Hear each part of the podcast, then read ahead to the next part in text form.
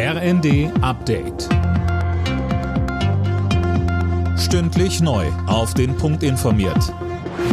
Ich bin Mia Hin. Guten Tag. Einmal mehr wächst der Druck auf Deutschland, der Ukraine auch Kampfpanzer zu liefern. Großbritannien hat Kiew nun zugesagt, schwere Kampfpanzer und zusätzliche Artilleriesysteme zu schicken. Anne Brauer, so einfach ist das mit den deutschen Kampfpanzern aber nicht. Genau, beim deutschen Hersteller Rheinmetall stehen zwar 22 Kampfpanzer vom Typ Leopard 2, doch der Rüstungskonzern sagt, selbst wenn morgen die Entscheidung fällt, dauert es noch knapp ein Jahr, bis die Kampfpanzer in die Ukraine geschickt werden können. Denn sie müssen erst noch aufwendig repariert und umgebaut werden und das dauert. Und weil das auch so teuer ist, wird Rheinmetall nicht mit der Instandsetzung beginnen, bevor der Auftrag da ist, so der Konzernboss in der Bild am Sonntag.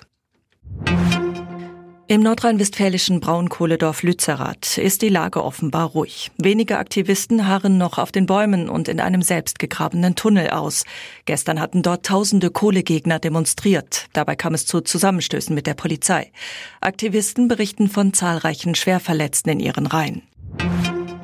Die Diskussionen über einen möglichen Rücktritt von Verteidigungsministerin Lambrecht gehen weiter. Die Stimmen nach Klarheit werden immer lauter, vor allem aus der Opposition. CDU-Chef Merz sagte, mit diesem Wabern und äh, diesem Abwarten und diesem Zögern schadet man der Bundeswehr. Es wäre gut, wenn die Bundeswehr wieder einen Minister bekäme, der der Aufgabe gewachsen ist oder eine Ministerin bekommt.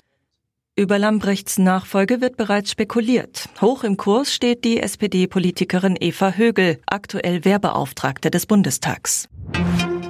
Die deutschen Handballer treffen in der WM-Vorrunde heute auf Serbien. Nach dem Erfolg gegen Katar soll der zweite Sieg im zweiten Spiel her. Los geht's um 18 Uhr.